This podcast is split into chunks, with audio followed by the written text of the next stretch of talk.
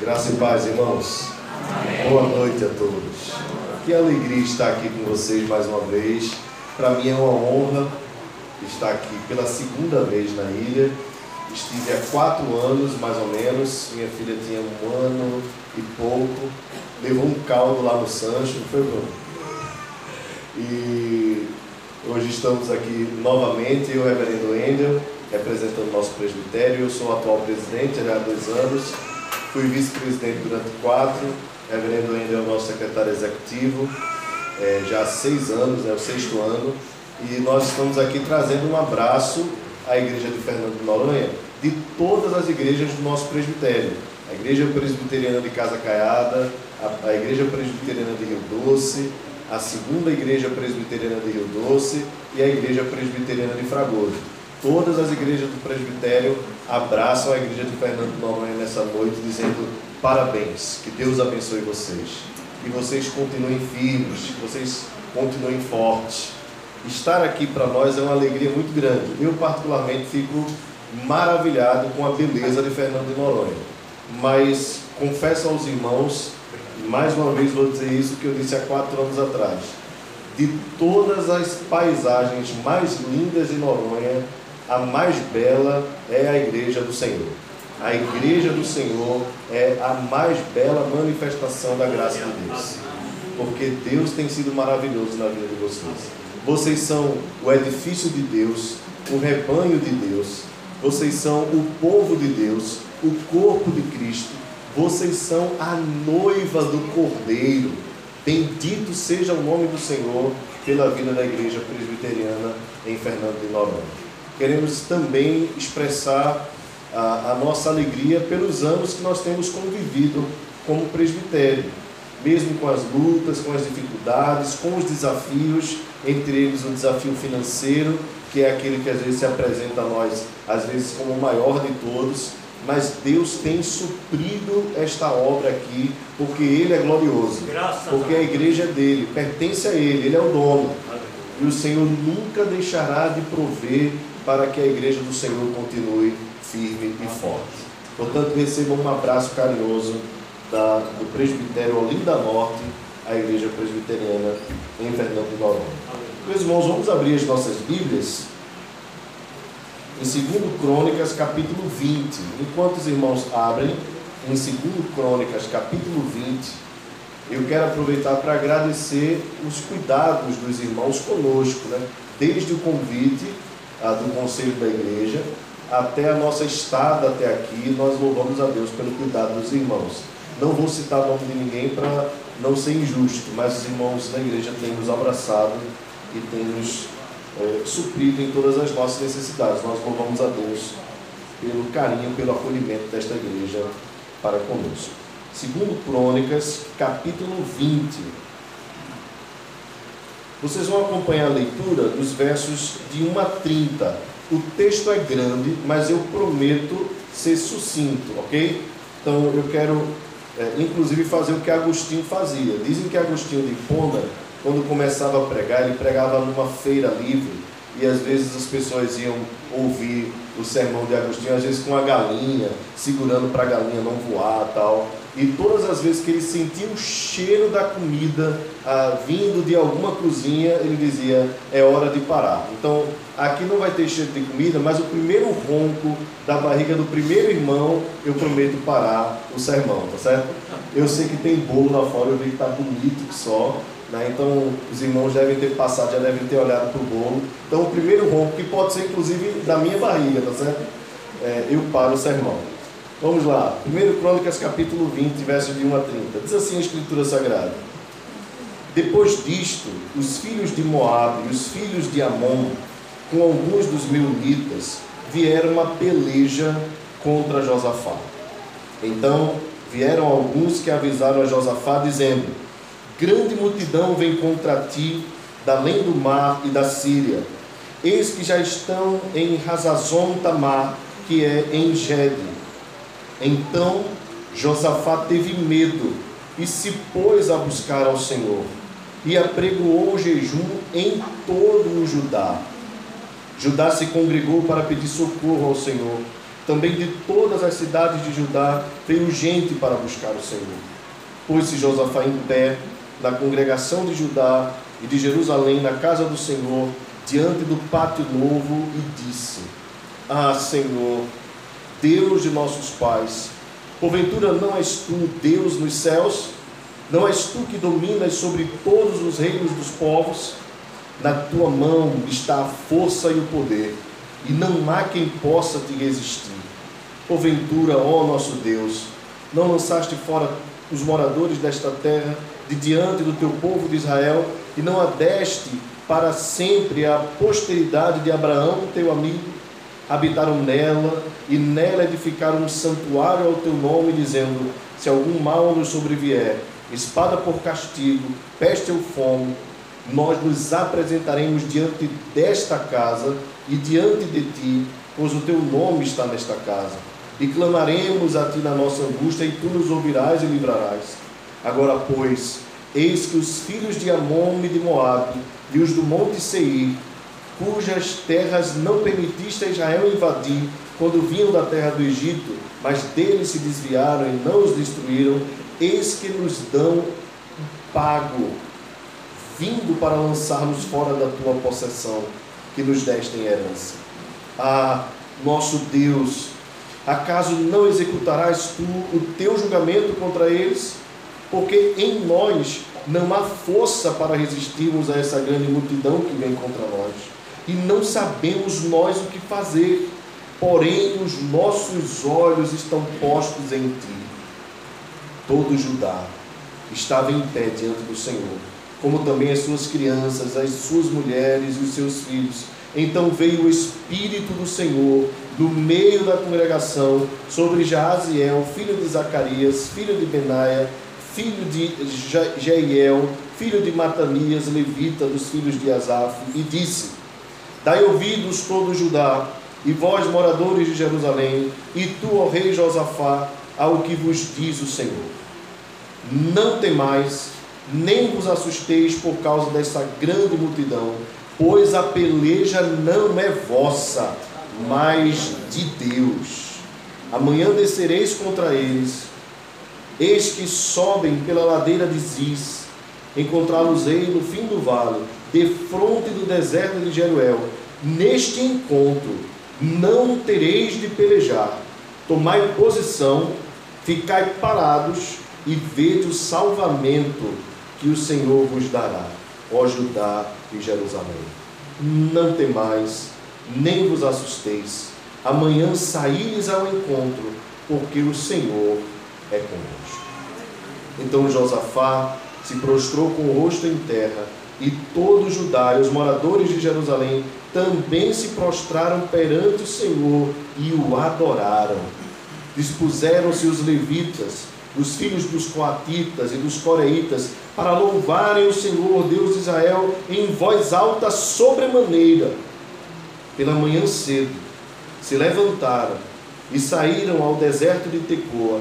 Ao saírem eles, pôs-se Josafá em pé e disse: Ouvi-me, ó Judá, e vós, moradores de Jerusalém, crede no Senhor vosso Deus e estareis seguros.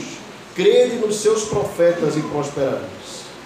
Aconselhou-se com o povo e ordenou cantores para o Senhor, que vestidos de ornamentos sagrados e marchando à frente do exército, louvassem a Deus, dizendo: Rendei graças ao Senhor, porque a sua misericórdia dura para sempre. Tendo eles começado a cantar e a dar louvores, pôs o Senhor emboscadas contra os filhos de Amon e de Moabe e, e do monte Seir, que vieram contra Judá e foram desbaratados porque os filhos de Amon e de Moabe se levantaram contra os moradores do monte Seir para os destruir e exterminar. E tendo eles dado cabo dos moradores de Seir, ajudaram uns aos outros a destruir-se. Tendo, chegado, tendo Judá chegado ao alto, que olha para o deserto, procurou ver a multidão, e eis que eram corpos mortos, que jaziam em terra, sem nenhum sobrevivente. Vieram Josafá e o seu povo, para saquear os despojos e acharam entre os cadáveres riquezas em abundância e objetos preciosos. tomaram para si mais do que podiam levar. Em três dias saquearam o despojo, porque era muito. Ao quarto dia se ajuntaram no vale de bênção, onde louvaram o Senhor. Por isso chamaram aquele lugar de vale de bênção até o dia de hoje. Então voltaram todos os homens de Judá e de Jerusalém, e Josafá à frente deles, e tornaram para Jerusalém com alegria, porque o Senhor os alegrara com a vitória sobre os seus inimigos. Vieram para Jerusalém com alaúdes, harpas e trombetas para a casa do Senhor. Veio da parte de Deus o terror sobre todos os reinos daquelas terras, quando ouviram que o Senhor havia pelejado contra os inimigos de Israel. Assim, o reino de Josafá teve paz, porque Deus lhe dera repouso por todos os lados. Aleluia. Meus irmãos, eu não preciso nem pregar mais, o texto já pregou. Se os irmãos entenderam o recado, o texto por si só já falou. Deus está convosco. Deus está com o seu povo. Nunca nos abandona, nunca nos desampara, nunca nos deixa. Ele é quem batalha por nós a peleja. Eu quero, ó, permaneça com a sua Bíblia aberta. Eu quero, à medida que nós formos ah, vendo alguns pontos, trazer algumas breves aplicações para que nós saímos daqui com a nossa fé revigorada. Observe, irmãos, que a, a nossa fé, a nossa confiança em Deus e a nossa caminhada com o Senhor não elimina as dificuldades. Às vezes se prega um tipo de evangelho sem problemas, sem lutas, sem dificuldades, um evangelho só de prosperidade, como se a verdade fosse essa. E na realidade, nós sabemos, porque o próprio Senhor Jesus nos disse que no mundo nós teríamos aflições. Inclusive na oração sacerdotal, o Senhor Jesus orando por nós, disse: Senhor, eu peço que não os tire do mundo, mas que os livre do mal. Portanto, nós estando aqui, nós estaremos sujeitos aos problemas, às dificuldades, às intempéries da vida e principalmente os olhos do maligno. Satanás tem um desejo terrível de destruir a vida de cada um de nós individualmente e da igreja do Senhor. Se fosse possível, ele alcançaria até mesmo os eleitos. Mas louvado seja o Senhor, porque ele está conosco. Mas, irmãos, de, de, tantas batalhas que Israel passou, essa foi uma muito forte, porque praticamente três povos se reuniram para destruir o povo de Deus. Então eles fizeram uma aliança, um pacto. E, e aqui eu queria lembrar aos irmãos que os problemas da vida, nós olhamos para eles e vamos enfrentando. Mas nós não podemos negar que tem hora que parece que os problemas se avolumam, não é verdade? É, já viu aquela história que a gente diz assim, parece que tudo é, é, veio tudo de uma vez. A notícia ruim, é, um exame médico que não foi legal, e aí vem um problema no casamento, vem doença do filho, vem crise financeira, e quando você olha, o volume está tão grande que bate desespero. E aqui é importante nós lembrarmos o seguinte: Josafá teve medo. Então nós somos carne.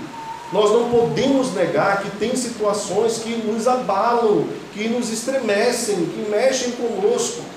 Embora a palavra do Senhor diga que os que confiam no Senhor são como o monte Sião, que não se abala firme para sempre, mas nós não podemos negar que às vezes a nossa fé é, é como uma montanha russa. Às vezes nós estamos bem, confiantes, firmados, mas às vezes por não perseverarmos na palavra, na oração, nos louvores a Deus, às vezes também pelo volume dos problemas, a nossa fé se abala e nós tememos. Então observe esse ponto também. O texto diz que Josafá teve medo. Isso é normal. O verso 3 diz isso. Mas o medo de Josafá, aqui é a diferença do crente maduro. O medo de Josafá o fez buscar ao Senhor. Irmãos, esse aqui é um ponto importantíssimo que nós devemos guardar. Na nossa caminhada, quando o medo bater a porta, quando a angústia bater a porta, nós devemos nos lembrar que nós temos um Deus que é refúgio e fortaleza, socorro bem presente na tribulação que não nos rejeita, não nos deixa, nos ouve, está disposto a atender às nossas petições, segura na nossa mão, nós podemos viver na dependência dele. Josafá então buscou ao Senhor e apregoou um jejum. Aqui é um outro ponto importante. Em tempos de forte tribulação, o jejum é um grande remédio do Senhor. Um meio de graça precioso. Tempo de oração sem uh, nos uh, ocuparmos com outras coisas, mas focados no Senhor, com tempo para Ele. Pense sempre nisso. Outra coisa, Josafá, entendendo que a situação era caótica e difícil, ele manda juntar todo o povo. Meus irmãos, Igreja Presbiteriana de Fernando de Noronha, em tempos de dificuldades, de luta, vocês devem se juntar. Convoca todo mundo e vem todo mundo para a igreja orar convoca todo mundo, chama as crianças, chama os adolescentes, chama as mulheres, chamem aquelas que estão amamentando, chamem todos os que puderem vir em tempos de dificuldade, tempos de oração, tempos de jejum, tempos de comunhão, de fortalecimento mútuo. Observe que o verso 4 diz que gente de todas as cidades veio, gente de toda a cidade veio buscar ao Senhor. Josafá se põe de pé e ora ao Senhor. E aqui eu queria meditar brevemente com você na oração de Josafá. No verso 6, ele começa clamando ao Senhor, e o termo Senhor aqui é o Adonai, é o Senhor dos senhores, é aquele que controla o universo, que controla todas as coisas. Observe que no verso 6, na oração de Josafá, há um reconhecimento da grandeza de Deus. Em tempos de luta, em tempos de angústia, em tempos de aflição, nós precisamos lembrar que o nosso Deus é grande, que o nosso Deus é poderoso.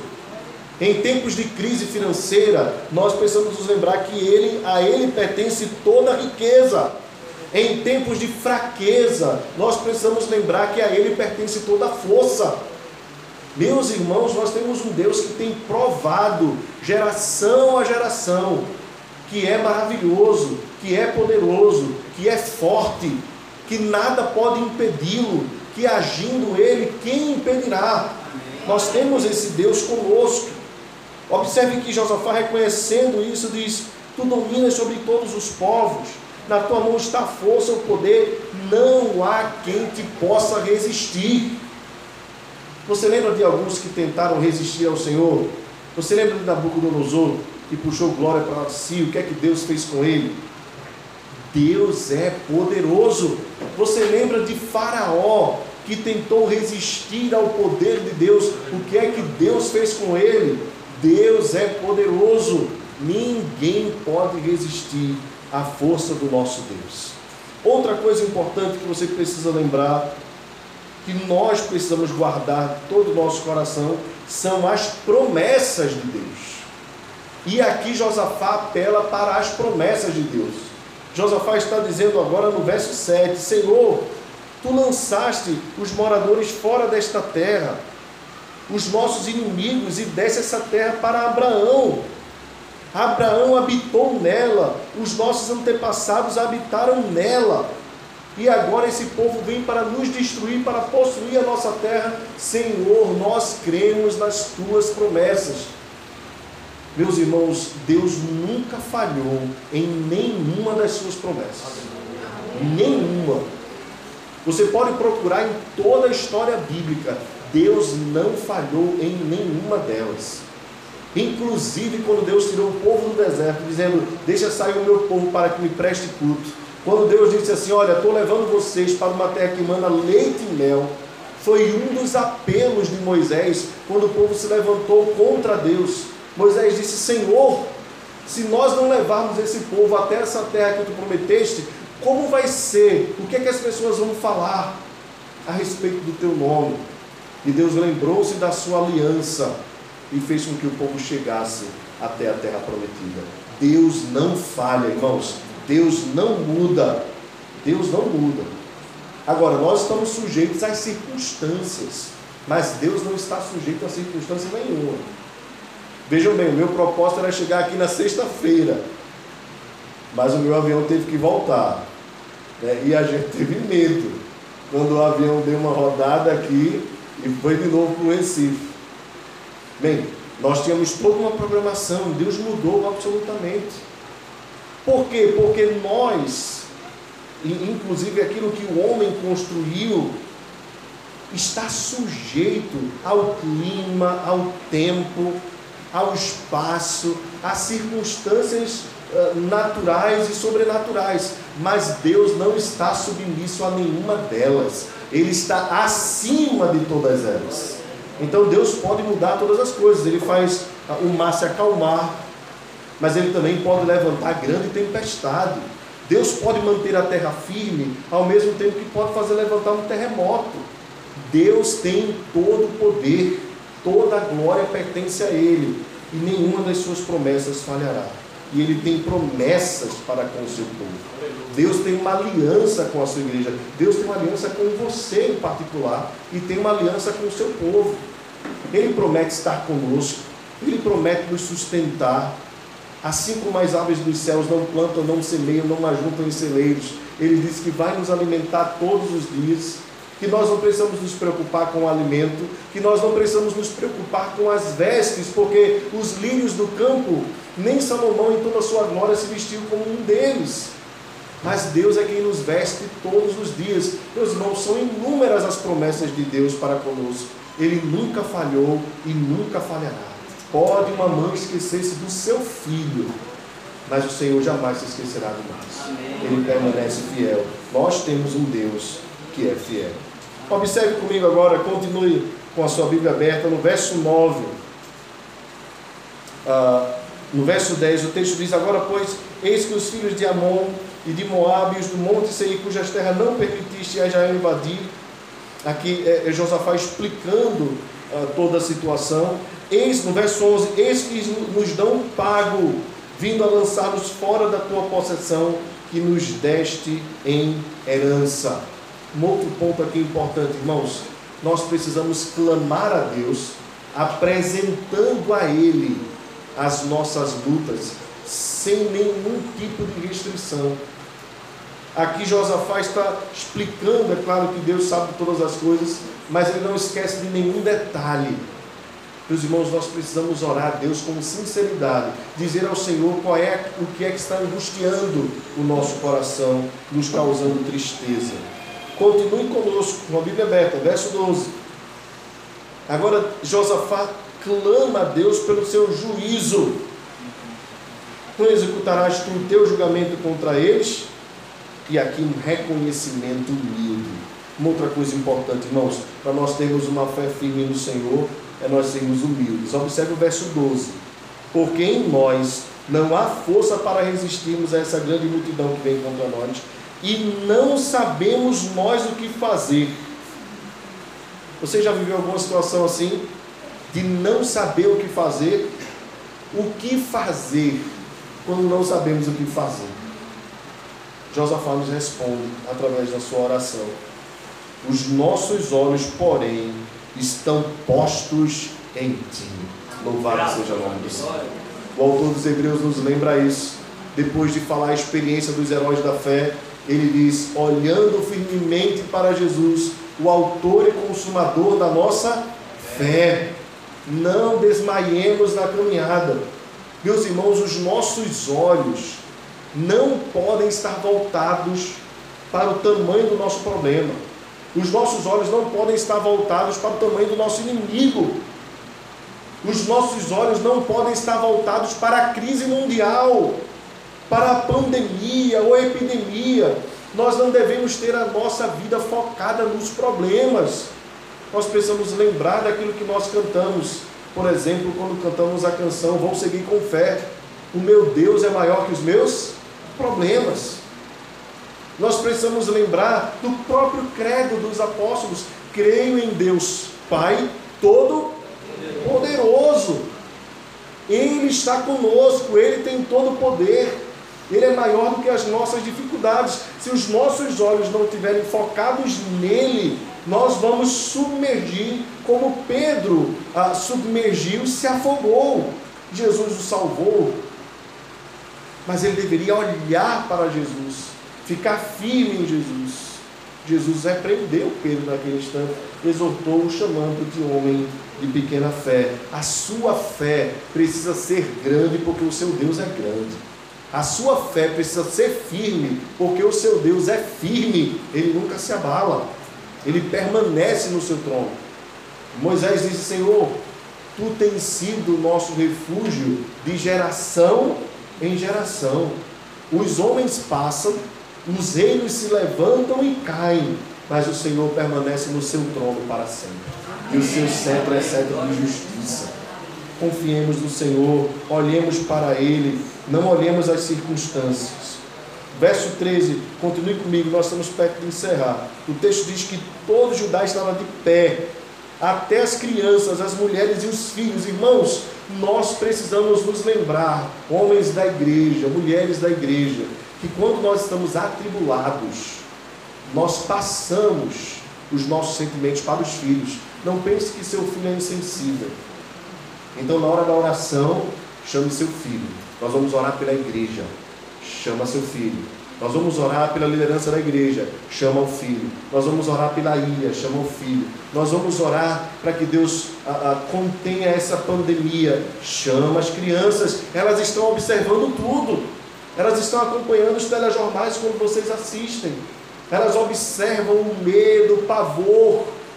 Convoca todo mundo. É tempo de oração, é tempo de conscientizar de que Deus é grande. Observe outro ponto importante, irmãos. Quando o povo se reúne para estar diante do Senhor, olha quem aparece. O texto diz no verso 14: Então veio o Espírito do Senhor. O Espírito de Deus está aqui, irmãos. Está aqui no meio do seu povo, está no meio de nós. Quando o povo se junta, nós somos o tabernáculo de Deus, nós somos o santuário de Deus, a casa de Deus, a habitação do Espírito. E sempre que o Espírito se manifesta, ele orienta, ele fala através dos seus profetas, hoje por meio da sua palavra, através da pregação.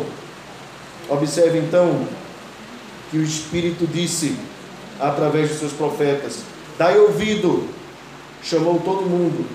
Não temais, verso 15, nem vos assusteis. Olha o Espírito consolando, irmãos. Não temais. Procure, se você tiver uma Bíblia com, ah, com busca lá no seu celular, procure esse termo, não temais ou não temas. Ele aparece inúmeras vezes. Sempre que o povo estava em tempos de dificuldade, Deus se manifestava dizendo: Não tema, não tema, não tema. Foi assim que Deus fez com José, por exemplo, quando Maria havia engravidado do Espírito Santo. O Espírito disse assim: o anjo disse, José, não tema receber Maria como tua esposa. Deus tem prazer em dizer: não tenha medo não se assuste. É o consolo do Espírito sobre o seu povo. Então, irmãos, observe que quando nós damos ouvidos à voz do Espírito de Deus, nós recebemos o consolo que só dele pode vir. A orientação também vem dele. Observe que ele vai orientando o povo, dizendo, no final do verso 15: A peleja não é vossa, mas de Deus. Observe que o Espírito é teocêntrico. Coloca o pai no centro da coisa, dizendo assim: olha, a questão não é contra vocês. Vocês não estão sendo perseguidos, não querem a destruição de vocês, porque vocês são um povo simplesmente. Mas eles querem porque vocês são o povo de Deus. E quando eles mexem com o povo de Deus, eles estão tentando mexer contra o próprio Deus. E aí Deus se levanta em favor do seu povo, porque o nosso o nome dele está gravado no coração de cada um de nós. Nós somos, irmãos, observe aqui, eu não quero praticar uma heresia, viu, Maria Daniel? Mas nós somos a quarta pessoa da Santíssima Trindade. Deus tem um pacto com a igreja. Deus tem um pacto com o seu povo. Nós somos de Deus e Ele é nosso.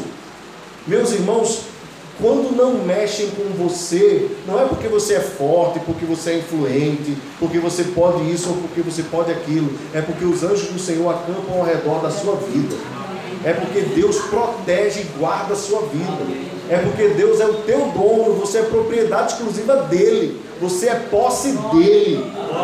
Mexeu com você, mexeu com o Senhor. E quem é que pode resistir ao nome do nosso Deus? Foi isso que o Espírito orientou. Então, Deus dá orientação por meio do seu Espírito para o povo, dizendo: vocês não vão nem precisar lutar. Verso 17: Por que vocês estão apavorados? Por que vocês estão temendo? Por que vocês estão assustados? Essa é uma batalha que vocês vão vencer parados. Parados. Meus irmãos, isso, isso é fato histórico. Isso é extraordinário. E observe que em, em, cada situação Deus vai agir diferente, né? Para destruir Jericó foram sete voltas e o soar das trombetas.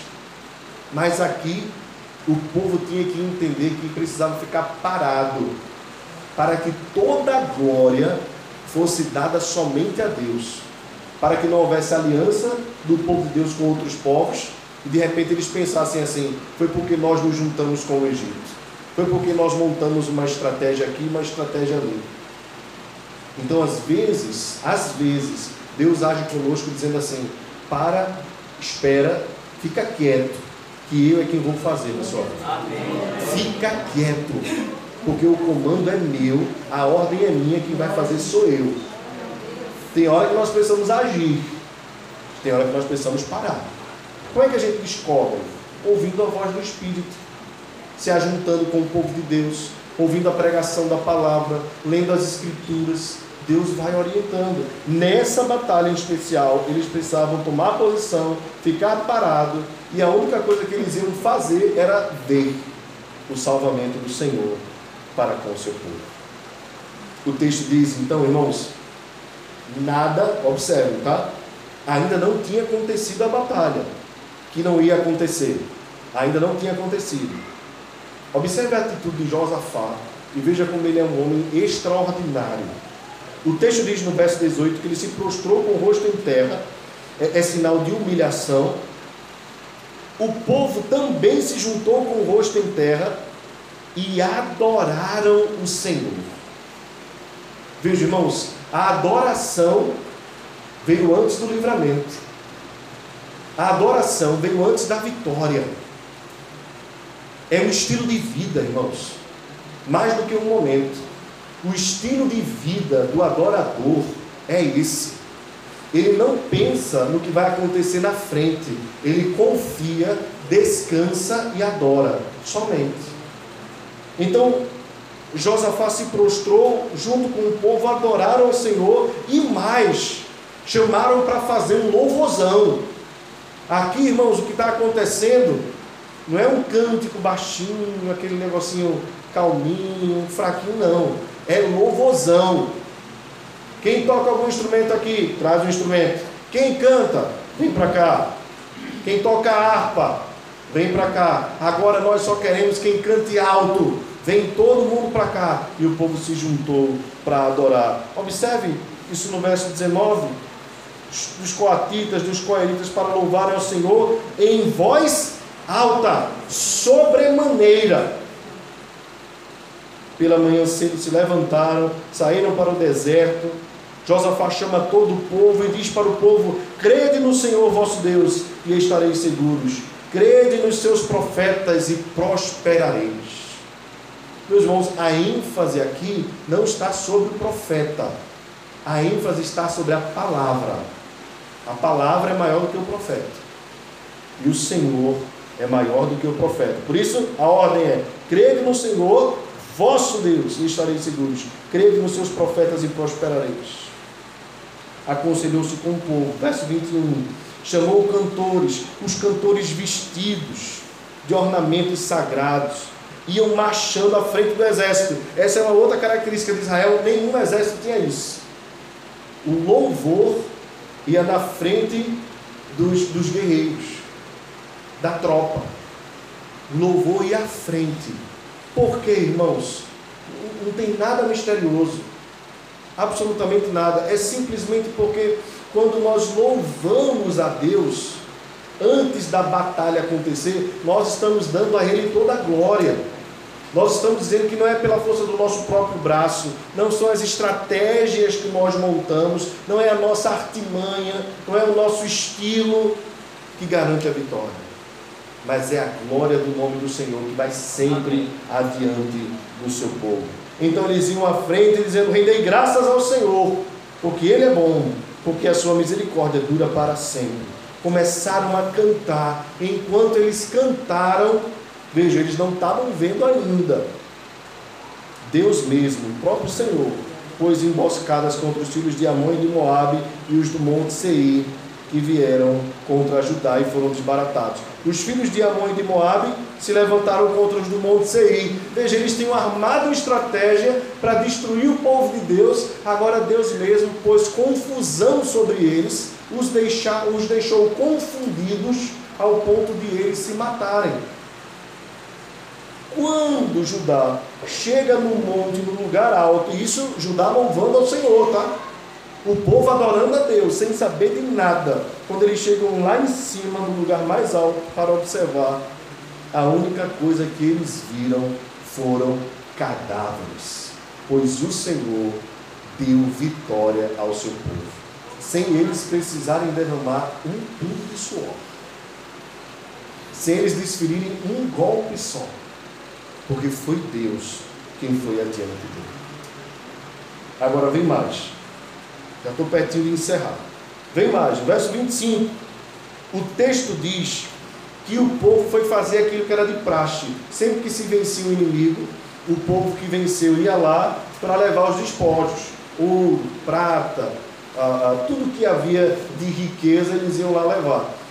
Deus fez algo tão maravilhoso que juntou três povos contra um, e aí a vitória, quando veio, veio em dose tripla e ainda mais, né? Porque o texto diz que eles recolheram tanta abundância de riquezas, de objetos preciosos, tomando para si mais do que podiam levar. É como se o povo voltasse com a bagagem cheia, excesso de bagagem.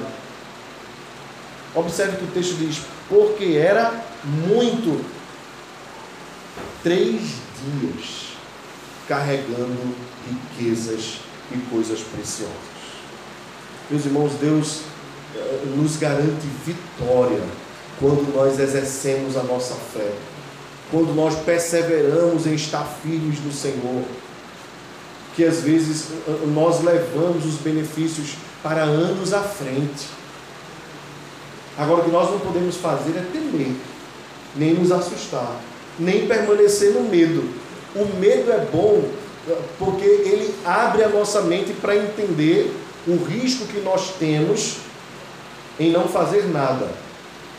Mas nós precisamos usar o nosso medo em nosso favor, buscar ao Senhor, recorrer ao Senhor. O medo é o alerta, e o Senhor é o refúgio e a fortaleza de seu povo. O texto diz então, irmãos, que quando voltaram os homens de Judá a Jerusalém com Josafá à frente, eles tornaram para Jerusalém com alegria. O texto diz: Porque o Senhor os alegrara com vitória sobre os seus inimigos. Isso é extraordinário, irmãos. Observe que a cena começa com medo e termina com alegria. E, e o que é que faz essa mudança extraordinária? É a fé, é a confiança em Deus, é a certeza de que Ele está conosco. Não importa o tamanho do problema, não importa a força do nosso inimigo, o que importa é o braço forte do nosso Deus, que sempre nos sustentou, que sempre esteve conosco. Então Deus fez vir de sua própria parte temor sobre todos os reinos daquela terra. O povo, quando lembrava do que havia acontecido, os povos ao redor temiam, porque sabiam que Deus era com o seu povo. Meus irmãos, aquilo que Deus faz nas nossas vidas, como os três testemunhos que nós ouvimos aqui, deve fazer as pessoas lá fora entenderem que só o Senhor é Deus. Ele tem feito maravilhas na sua vida, na minha vida. Eu tenho testemunho para contar, você tem testemunho para contar. Deus nunca nos abandona, Deus nunca nos deixa, Deus sempre nos guarda, Deus sempre nos livra. Deus está conosco. Nunca nos esqueçamos disso. Deixa eu contar um breve testemunho para os irmãos. Há alguns anos eu estava num momento como esse, aqui um pouco mais cedo, mas era no final do culto. E eu estava terminando a mensagem quando ah, eu vi uma movimentação na igreja por volta. E vi um presbítero saindo, vi um outro irmão descendo, e minha mãe vindo por trás, minha mãe congrega conosco, e eu observando, porque o pregador está aqui, mas ele está ligado em tudo, né? Então eu observando, mas tranquilo, terminei a mensagem, me sentei.